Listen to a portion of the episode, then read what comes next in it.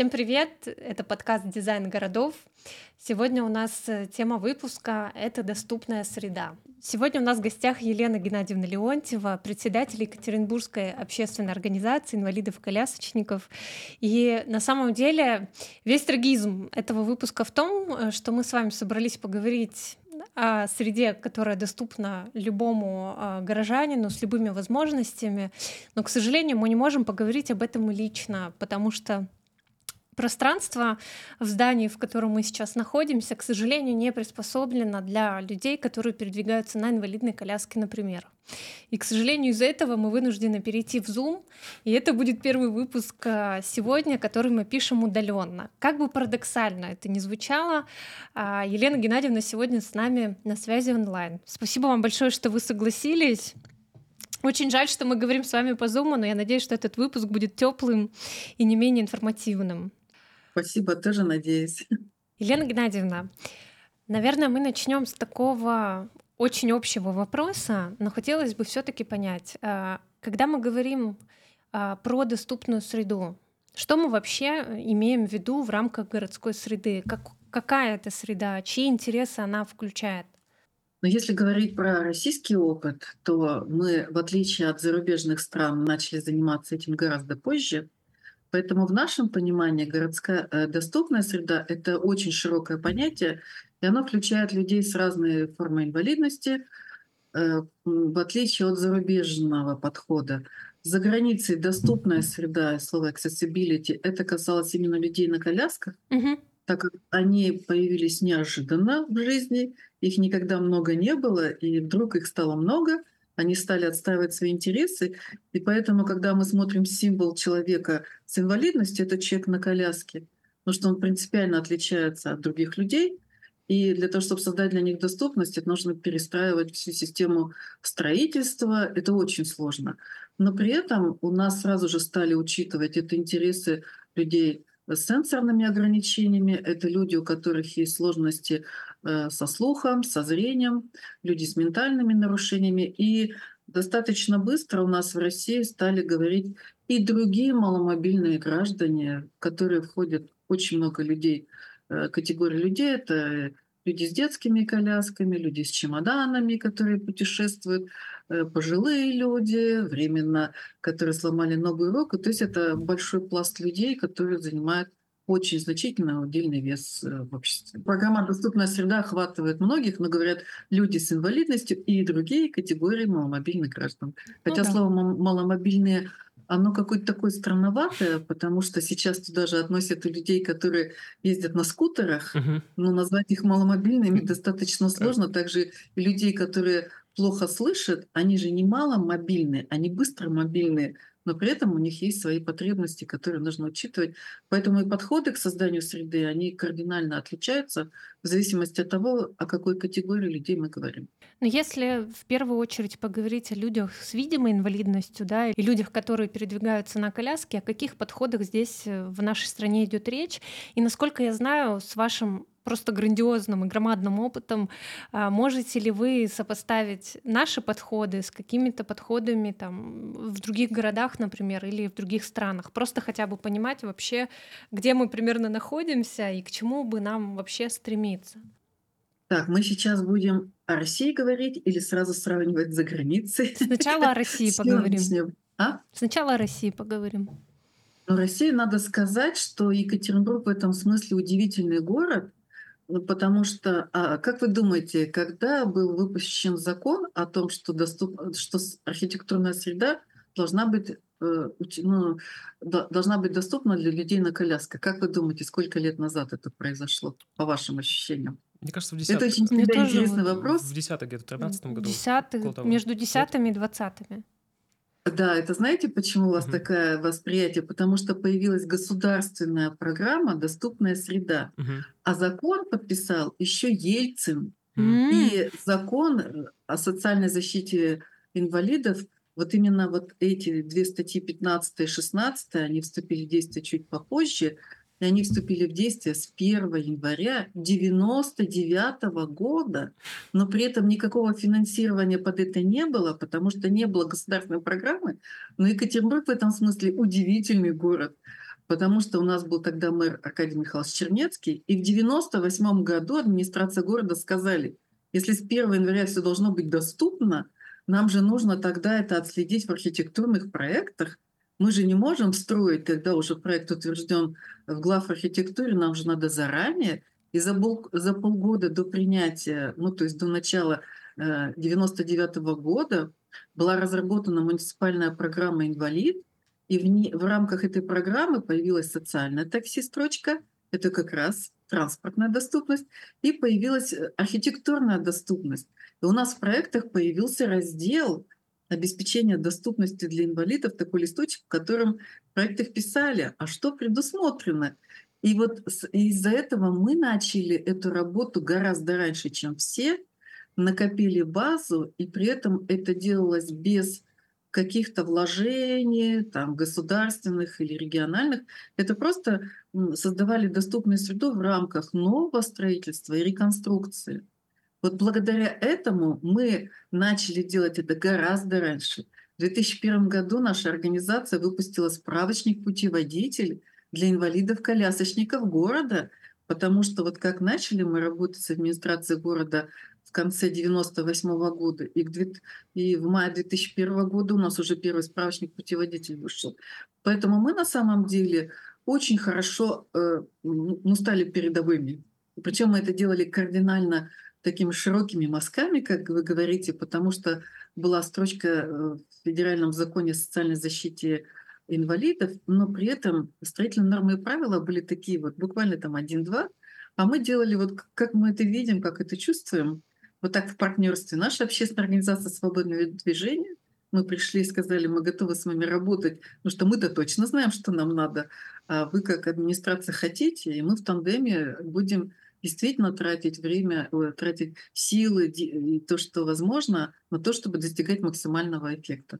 И поэтому мы э, хорошо ушли вперед.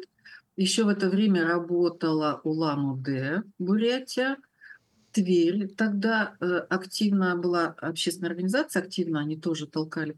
Но в целом по стране было все тихо, спокойно, никто ничего не делал. И поэтому, когда прошла, появилась программа «Доступная среда» федеральная, то тут, конечно, города, которым выделили большие деньги, это Москва, потом Казань, они семимильными шагами стали делать, а мы так тихонечко, без каких-то вложений, мы все равно вышли на очень высокий уровень. И у нас как бы сами технологии заложены, большой потенциал заложен на будущее. Вот. А что конкретно физически?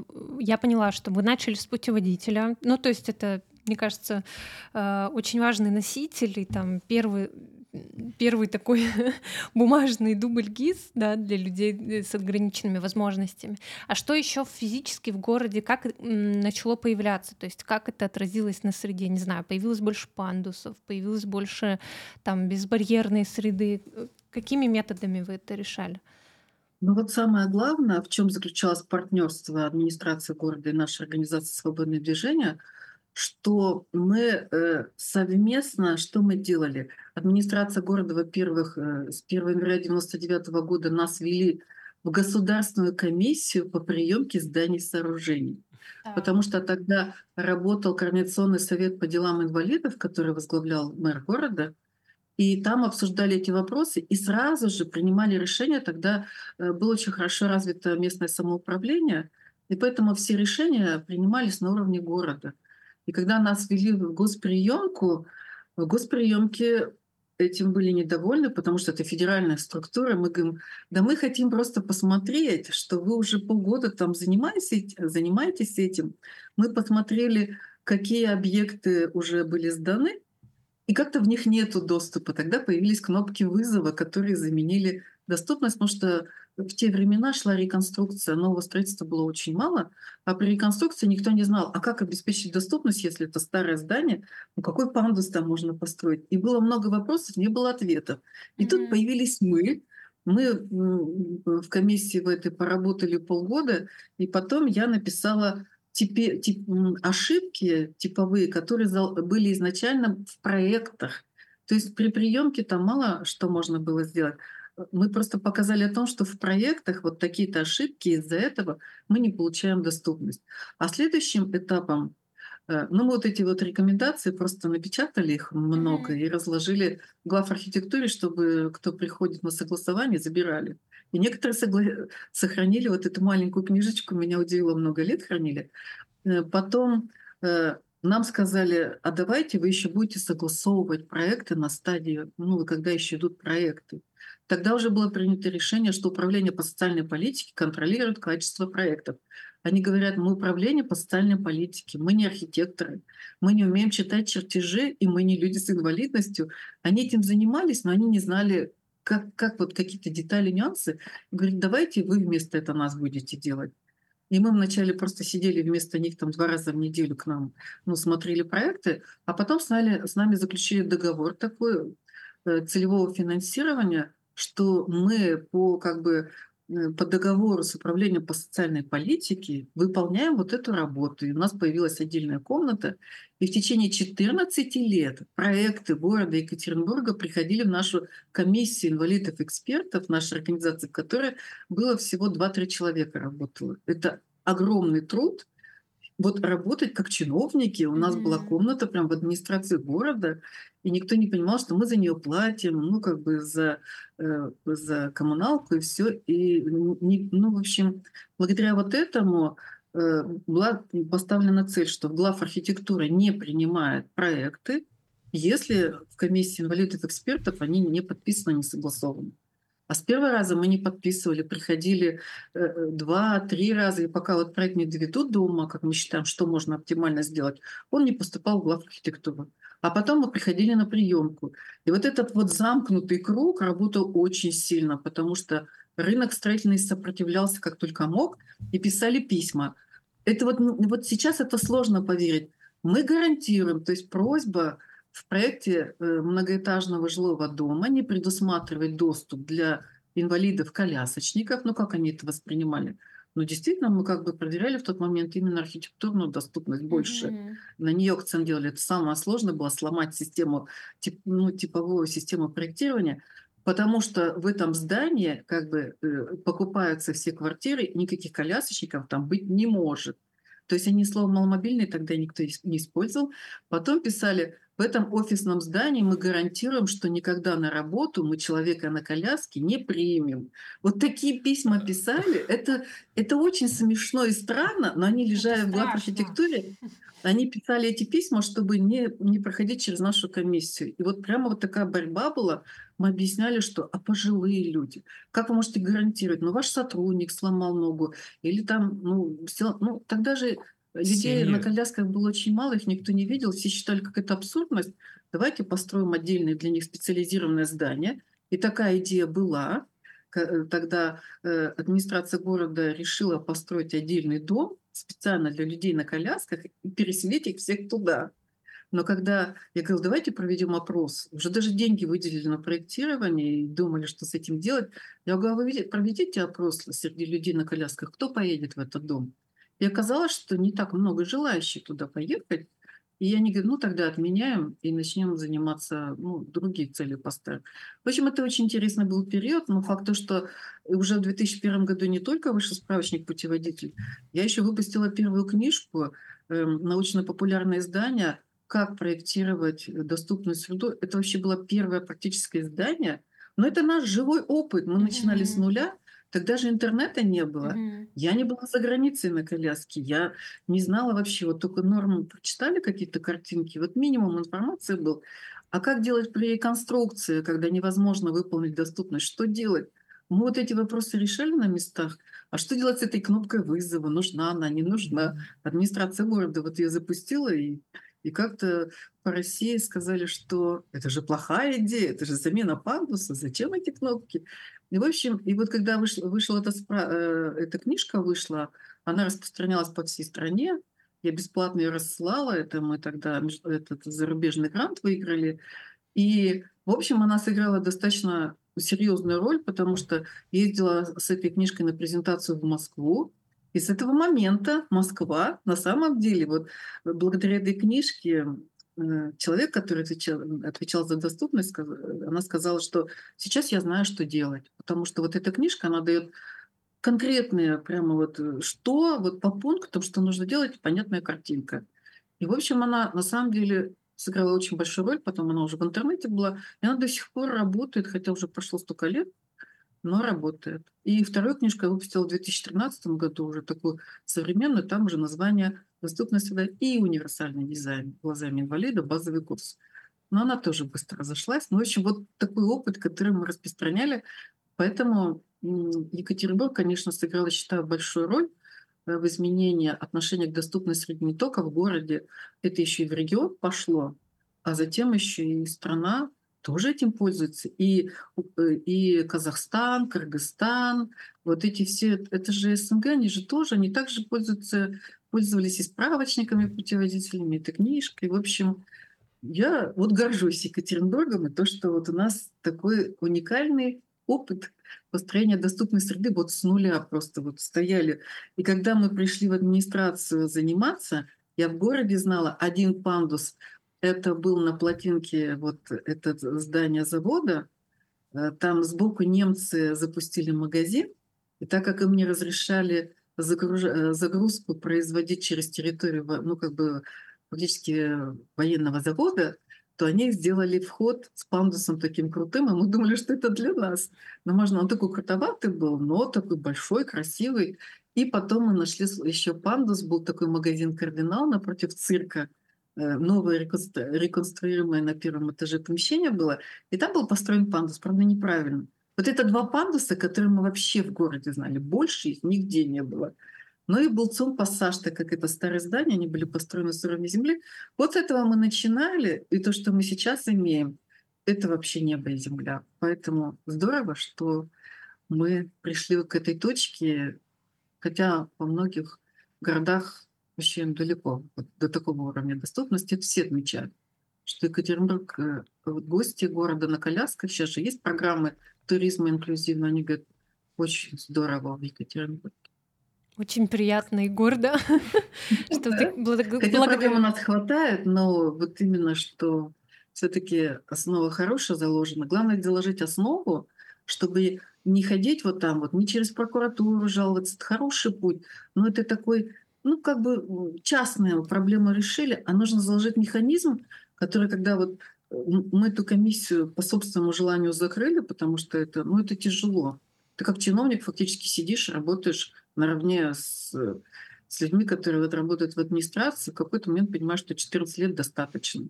И вот э, мы закрыли, сказали все, хотя нас очень уговаривали остаться, что как без вас мы уже к вам привыкли. И, но система-то дальше продолжает работать, потому что она как бы уже стала на колеса, и назад-то э, ну, вот неинтересно ехать, потому что даже застройщики увидели в этом большие плюсы, и в удешевлении, э, вот даже многоэтажные дома на самом деле удешевляются, когда строятся с уровня земли, всяких пандусов, это универсальный дизайн называется, и э, люди отдают преимущество вот этим жилым домам, особенно когда есть пожилые. В общем, это очень, э, ну, в общем, это хорошие дома, которые интересны для покупки новых квартир. В целом удивительно слышать из текущей точки, потому что кажется, что вот сейчас как раз есть много проблем, а оказывается, их было еще больше э, раньше. Раньше вообще того, что сейчас даже не было. Да, Даже не представить не можете, когда выйти из, из дома, это вообще как бы везде ступени в туалет зайти ты не можешь, потому что там узкие двери. То есть жизнь на коляске, когда ты э, был на ногах и вдруг оказался на коляске, и ты понимаешь, что весь мир вокруг, в котором ты живешь, он вообще весь недоступен. Ты ничего не можешь сделать. Ни в больницу, ни в продуктовый магазин, ничего. Только соцработник, который к тебе приходит и приносит какие-то продукты, и при этом еще нам предлагали за него платить. Но сейчас как бы платят не такие огромные деньги, но за социального работника нужно платить. И я говорила, да это мне должны платить за то, что государство не дает мне возможности сходить в магазин за продуктами, а получается с меня берут плату за что? Я ведь не ленюсь, я готова и хочу ходить в магазин, но нет условий. Так это мне нужно доплачивать за то, что мне не создали условия, я вынуждена быть вот в этих ограниченных условиях. Так что там вот очень интересно вот этот менталитет, э, все наоборот, как мне казалось, что жизнь должна быть не такой.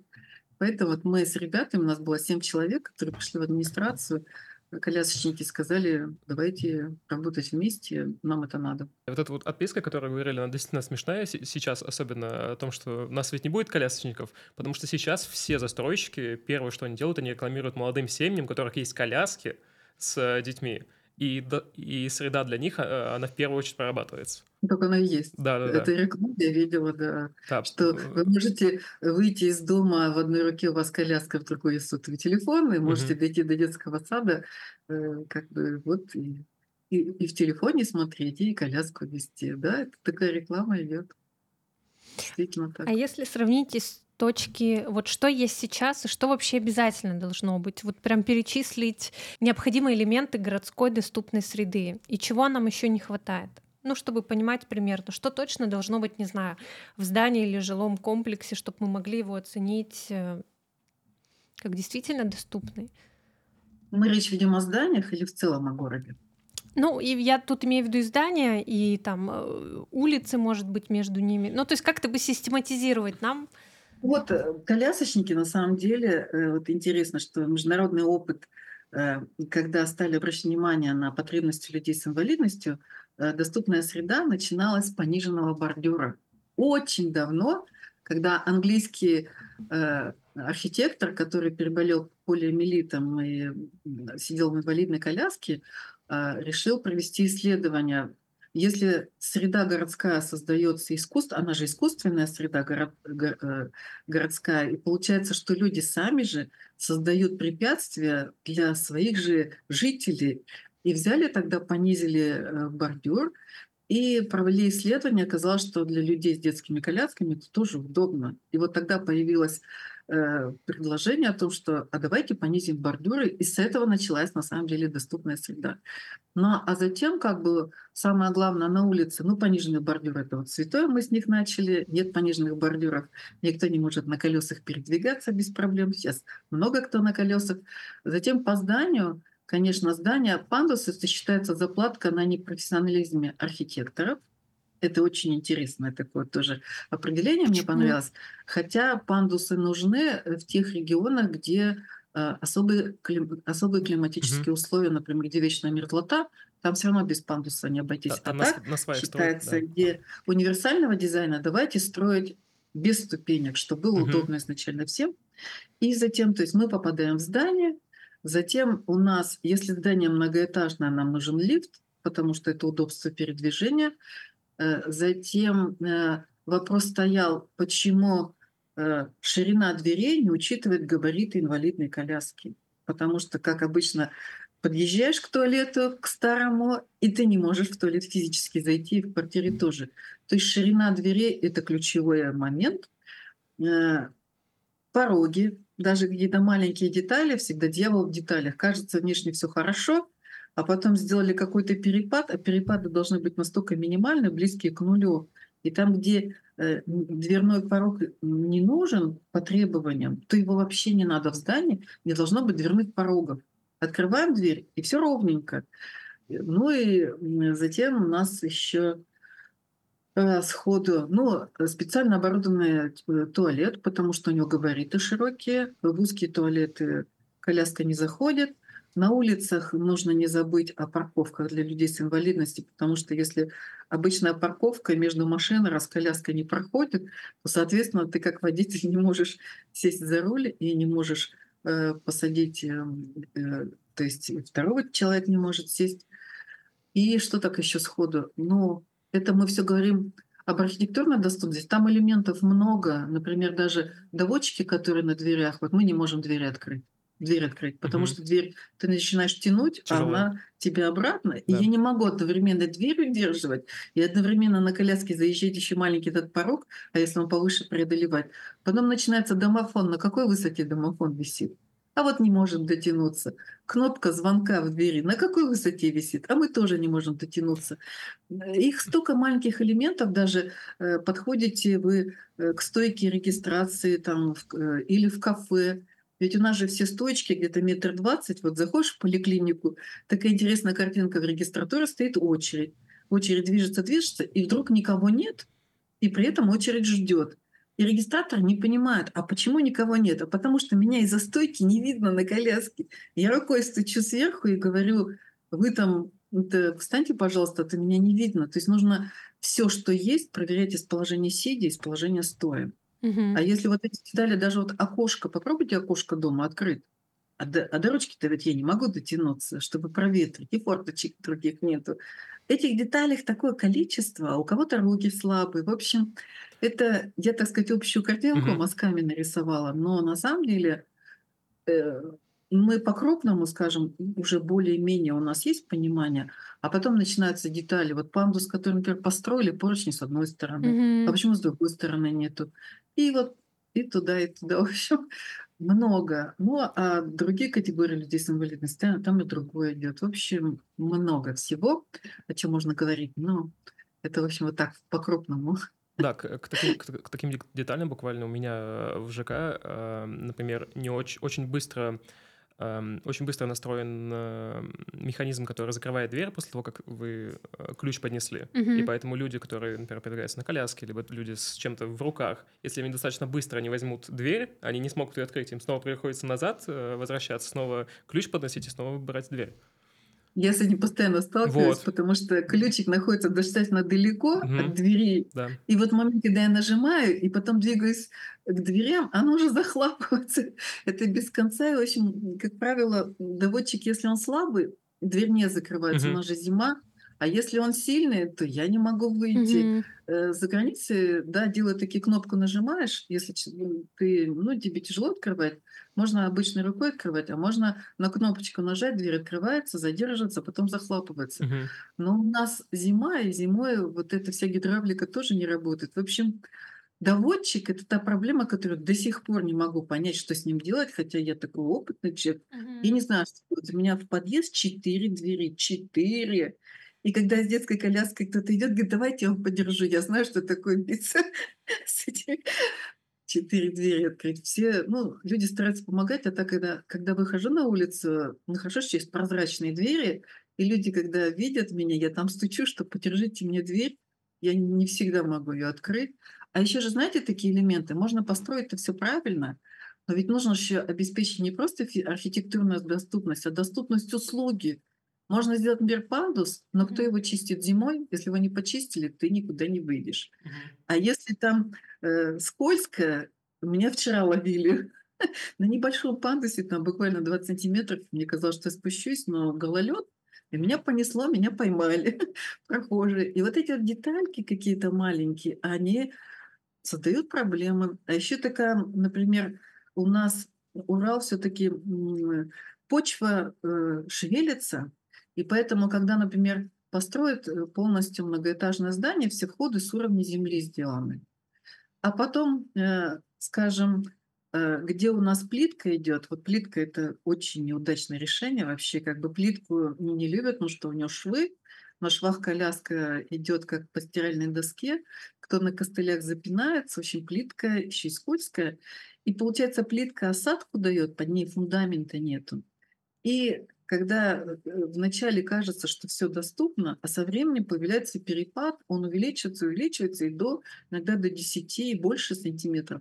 И было все доступно, а потом раз и доступности нет. А кто это будет переделать? Начинаются вопросы, а ведь каждый вход и каждое начало пандуса, если посмотри- посмотрите внимательно, со временем нет ровной стыковки, вот идут везде перепады. По идее, нужно как-то или фундамент подводить, или повышать качество строительства, чтобы вот под пандусом и вот на этих стыках был какой-то или фундамент, или хорошее, ну, утрамбовывали качественно, делали многослойное, как скажем, э, на аэродроме. Но пока это вот серьезная проблема. Построили все, кажется, доступно, а потом потихонечку доступность пропадает, нужна опять посторонняя помощь. Это очень неприятно. Перепад там сантиметров 8, и ты уже в магазин не попадаешь. Да, да, я вот рядом с Вайнера видел, где идет пандус, и тут э, к пандусу резкая, резкая Мгм. ступенька перед тем, как в него заехать. А, это ведь еще не только архитектуры касается, это еще общественного транспорта касается, доступности к метро, к э, автобусам, троллейбусам, трамваям. К сожалению, у нас очень хорошо в динамике шло, шло создание архитектурной доступности. То есть еще и говорят физическая доступность. А вот с транспортом это был какой-то кошмар. Мы говорили, что у нас нет гармонии в развитии, у нас там гостиницы. Вообще без проблем можно найти гостиничный номер, не обязательно специализированный. На коляске можно жить э, в любом гостиничном номере, то есть в новых гостиницах. Не везде, конечно, но в большинстве что коляска проходит, и не все же нуждаются в каких-то особых условиях. Э, люди на колясках, они тоже все разные. Кто-то шустрый, на активной легкой коляске, у кого-то возможности похожи на электрической коляске, там другие. Так что внутри еще каждой категории очень много градаций, в любой, хоть там слабослышащие, хоть глухие, э, которые плохо видят или совсем не видят, там внутри тоже они все разные. И получается, что э, мы не могли передвигаться по городу, и это разрушало систему доступности города. Очень хорошо, что спасибо, когда чемпионат мира по футболу Э, прошел в 2018 году, вот тогда у нас появился низкопольный транспорт, о котором мы постоянно говорили, что ну вот приезжаешь за границу, сел да поехал куда хотел. А у нас возвращаешься в город, система социального такси, которая на сегодня фактически она не обслуживает э, людей на колясках, это несколько машин, они погоды не, не делают в городе. И поэтому ездить на такси как говорили в бриллиантовой руке, люди, наши люди на такси в булочную не ездят. Я на прошлой неделе ездила к парикмахеру, я ездила на такси туда-обратно, и мне такси обошлось дороже, чем сама стрижка. Но потому что холод и цены mm-hmm. высокие, это очень странно. А что делать? Зима. И вот нужно учитывать, что еще что влияет негативно, даже если мы сделаем общественный транспорт весь доступный, зима сама по себе это самое худшее время, а длится оно долго. Я всегда говорю, что как только наступает зима, и начинаю вспоминать, это не очень приятное название, что я становлюсь человеком с ограниченными физическими возможностями. Это факт. Зимой передвигаться, это насколько надо убирать и чистить до асфальта, ну до асфальта все, чтобы можно было доехать до остановки общественного транспорта. Поэтому зимой, как бы вариант, либо у тебя личная машина – либо на такси за те же деньги, то есть там же ни скидок, ничего нету, ты также Социальное на такси. такси. Еще вы, вы, вы, таксисты высказывают недовольство. А почему вы с коляской тут? а будет грязно. То есть люди по-разному реагируют, mm-hmm. водители по-разному реагируют на коляску. И были очень неприятные ситуации, когда водитель разворачивается и сказал, я вас не повезу, и, в общем, это все такое. И вот, ну, хорошо, что у нас сейчас общественный транспорт начал наполняться низкопольным транспортом, это очень хорошо, э, потому что сразу видно, насколько изменилось качество жизни. У нас, например, есть секция ориентирования. Она появилась как раз в 2001 году, когда в городе появилось социальное такси вот эти первые машины именно в Екатеринбурге. По-моему, вообще у нас было первое социальное такси в России, опять-таки, что мы все рано начали. И под заказ Курганский завод делал автобусы с подъемниками, которые себя не окупили, не оправдали, и стали брать обычные легковые машины с большими багажниками. Потом все-таки уже появились эти газели с подъемниками. То есть мы это все пережили на своем опыте. И тогда у нас появилась секция ориентирования, и вот эти авто, э, автобусы социального такси возили людей на колясках на тренировки.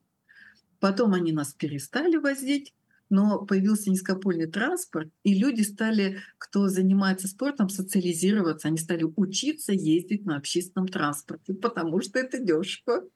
И в результате сейчас у нас э, нету транспорта, но вот кто на своих машинах, таких осталось мало, а так люди зимой и летом ездят на общественном транспорте, иногда пользуются такси. Такая любовь к спорту, что и на такси готовы за большие деньги, но все равно это элемент социализации, умение пользоваться общественным транспортом. Mm-hmm. Это тоже не просто так вот подойти и уехать надо знать поэтапно, что и как, как себя вести, чтобы тебя действительно увезли. Так что тоже еще Я так понимаю, жизни. что еще одна сторона жизни как раз, да, в продолжение. Да, вот да. мы поговорили, вот прям э, слегка коснулись бытовой. А что вы скажете еще по поводу развлекательной? Ну, то есть, э, допустим, в городе проходят какие-то крупные фестивали. И я знаю сейчас, что Ночь музыки, например, там второй раз по-моему, делала гид тоже как раз для людей э, с разными возможностями по здоровью. Не знаю, насколько это вообще эффективно и помогает, и как вообще люди с разными возможностями ощущают себя в городской среде, когда им хочется тоже стать частью каких-то городских ивентов. Или и еще у меня вдогонку вопрос, как вообще в плане отдыха, там, не знаю, в заведениях, общепит, э, кафе, рестораны. Как вот здесь у нас, вроде Екатеринбург называют гастростолицей, ну, у нас много названий у Екатеринбурга, и у нас очень развита система а, гастроиндустрии, но вот мне интересно, как вы ее оцените тоже с точки зрения доступности. Ну, сначала первый вопрос по поводу э, доступности массовых мероприятий. Э, надо сказать, что э, все-таки администрация города у нас за много лет настолько прониклась идеей инклюзии, когда все равны, что доступность к различным праздникам, мероприятиям у нас очень хорошо развита. И тут идет опять партнерство между администрацией города и общественниками. Предлагаю вам пригласить общественников поговорить на эту тему. У нас есть там две организации, которые mm-hmm. как раз э, занимаются подготовкой э, подготовкой крупных мероприятий и работают просто великолепно. Я, честно говоря, нигде такого не видела, что э, если на сайт зайти, то можно у них увидеть, то есть прямо список вот проходит какое-то мероприятие, и прямо идет список Например, ночь музыки. Какие площадки есть на ночи музыки? Как они подготовлены? Идет описание, что на этой площадке, какие-то нюансы по поводу парковки, туалетов, э, э, э, какие-то нюансы, что куда подойти и как. И фотографии выложены, и, и программа. В общем, это настолько классно сделано. Я тоже, ну так немножко так сбоку в этом участвует, то есть меня приглашают именно как эксперта по людям, приглашают ведь общественников, которые э, в разном направлении, то есть и организацию там, кто работает со слепыми, кто работает э, с глухими, и вот все направления они готовят заранее, и я как эксперт по колясочникам говорю, какой лучший вариант выбрать вот для этой конкретной площадки. На самом деле это не так просто, потому что не всегда есть возможность э, вот идеально разместить пришли к выводу, делали несколько вариантов. Делали, например, на площади 905 года. Ну что вот на коляске человек в толпе стоит? Он ничего не видит, он просто видит спины, он ничего никогда не увидит. И пытались на площади 905 года сделать такую высокую платформу с пандусом, я лично там была, на этой платформе была удивлена, когда я увидела. И ну, как бы у нас еще несколько знакомых там колясочников. Мы на этой платформе смотрели днем концерт, было все нормально. Но когда при, появились топы там у метро вечером, когда это была ночь, это было какое-то сумасшествие. Хотя там стояла охрана, Люди залезали на эту площадку со всех сторон через все перила, потом синхронно танцевали и прыгали. Это слабая конструкция из металлических таких временный обряд. И мы думали, что мы все рухнем вместе со всей этой конструкцией. И в итоге прямо разломали к концу праздника. Кошмар. Уже все перила были оторваны. Это было так страшно. Я сказала бы, больше никогда не делать. Вы никогда не остановите э, толпу желающих. Им без разницы, колясочник, не колясочник. Они просто хотят увидеть, никому не видно. И сейчас от этой идеи отказались и делать, э, думали, нужны ли специальные зоны? Нужны. Потому что даже когда выделяют места впереди для людей с инвалидностью, там разных категорий, тут же и сурдоперевод идет, и, э, и специальные наушники для людей, например, с аутизмом, которые боятся, ну, угу. не могут слышать этот звук. В общем, вот э, индивидуально подходят каждой категории, конечно, ну, просто молодцы. И, и вот э, даже эти специально выделенные места все равно их стараются занять. Работает волонтерское движение прекрасное, которые помогают, которые там протаскивают людей на коляске через всю эту толпу, чтобы вот в эту зону специальную поближе к сцене. Это такие вот... Я не ходила на концерты, но в ночь музыки я боялась ходить на самые популярные концерты, потому что ну, очень большая толпа, страшно. А когда появились... Вот я ходила на те, на те, которые менее популярны, где много народу нет, просто получить удовольствие. А сейчас я хожу как раз вот на самые топовые, потому что есть специальные зоны, И это круто, ты чувствуешь себя, вот ты стоишь прямо перед сценой, и такое ощущение такого випа, скажем. Мгм. Хотела добавить, что, в общем, я вам советую обратиться у нас это э, «Культура для всех» называется «Inclusive Event». Занимается этим Юлия Ярошевская и Яна Колмогорова.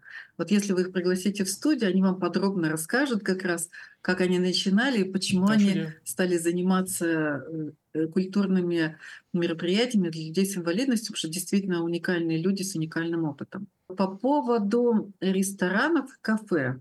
Ну, первое, что можно сказать, если э, здание новое и строится с нуля, то шанс, что там будет доступно кафе э, или ресторан, он достаточно высокий. Особенно если это касается торговых центров, которых много. И как-то могу сказать, что люди с инвалидностью, вот именно на колясках, зимой, например, предпочитают приехать в торговый центр, потому что он сразу как многофункциональный. Тут же тебе и туалет гарантированно есть, Мгм. И тут же и можно и продукты купить, и одежду посмотреть, и в кафе посидеть. Поэтому это такая культура шопинга, которая очень удобна, скажем, для нас. А так в целом, конечно, кафе есть, рестораны, но вся сложность в том, чтобы ходить в ресторан или в кафе, нужна мотивация. А мотивация– это наличие денег в кармане. Поэтому есть некий психологический барьер, э, что это дорого. Если когда смотришь, то есть все-таки стараются найти э, кафе или ресторан подешевле, но при этом не факт, что там будет доступность. И еще такой момент, что э, в кафе, в ресторанах ну, ходят те, кто не, живут не только на пенсии, еще зарабатывают, или отмечать какие-то праздники, например, или день рождения с кем-то встретить, э, потому что сейчас как-то культура встречать день рождения дома, она потихонечку отходит, все предпочитают встречаться в общественных местах, и э, поэтому, да, ходят, но все-таки ценовая политика э, очень влияет на возможности ходить и встречаться, поэтому предпочитают все-таки такое ближе к фастфуду, фастфуду, то есть прийти в торговый центр и где-то там встретиться. Бывают небольшие кафе такие, которые типа как кулинария, с Мгм. одной стороны, где можно и столики есть. Ну, в общем, ходят. Но я бы сказала, что все-таки это не такое не массовое явление, на мой взгляд.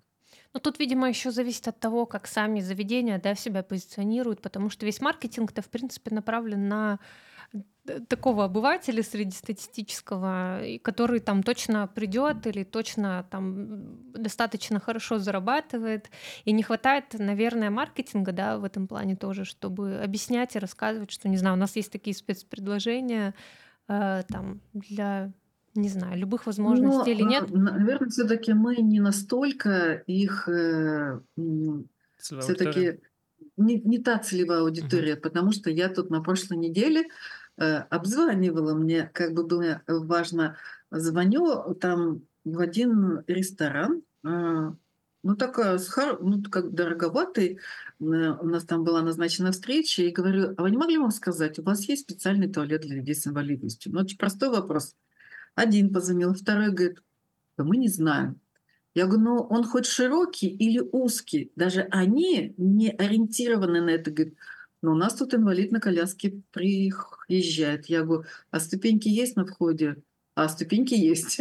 Но по поводу, я говорю, ну ладно, на ступеньках-то можно занести в конце концов. Но туалет-то, говорит, знаете, вот не можем сказать. Потом задаю вопрос. Было как раз такой холод, там минус 40.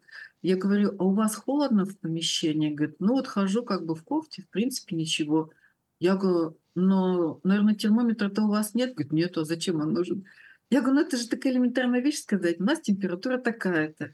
Я не знаю, как даже в ресторан, в кафе идти, либо легкую блузку надевать, либо все-таки надо что-то... Это же тоже важно для женщины, как правильно одеться, чтобы не сидеть и не мерзнуть.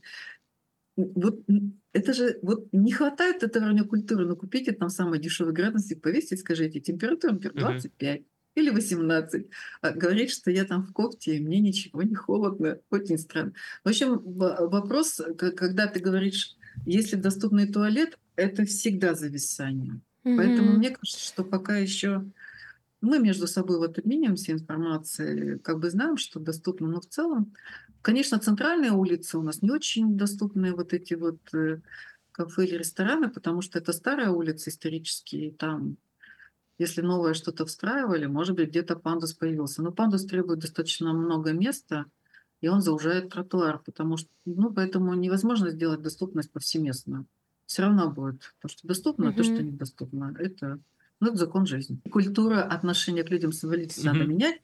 Потому что можно при- приехать, э, знаю, которые более-менее такие доступные для меня, э, там рестораны, но э, все столики у них стоят жесткие стулья, и я на коляске никуда не могу встать, потому что мебель не адаптирована. Нет ни одного столика, к которым я могла подъехать.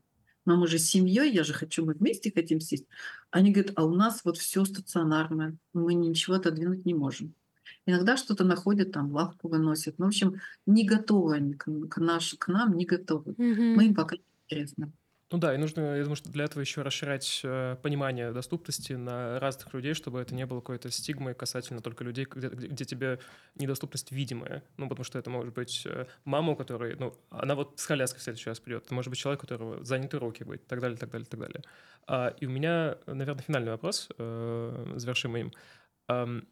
Как э, сейчас обстоит э, дело с работой над доступностью? С теми же, может быть, застройщиками, с теми же, там, э, с транспортом? Эм, изменилось что-то в лучшую сторону, либо сейчас, может быть, хуже коммуникации происходит? Ну, сейчас, надо сказать, все-таки это уже вышло на государственный uh-huh. уровень, и различные структуры работают в этом направлении, есть какие-то общественные, ну, есть общественные советы, и эти вопросы обсуждаются, Э, какой-то, э, конечно, э, видно, что динамика идет. Ну, все равно, конечно, опять слово, конечно, надо сказать, что вопросы, как говорится, аппетит приходит во время еды.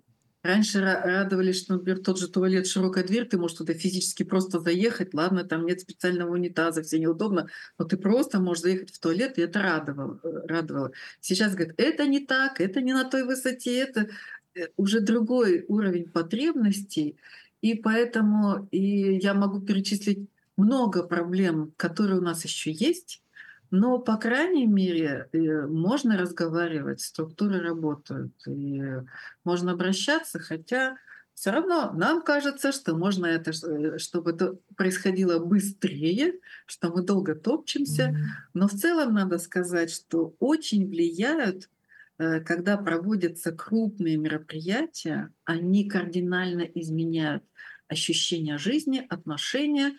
Это пример показала Сочи, когда провели Олимпиаду, Паралимпиаду.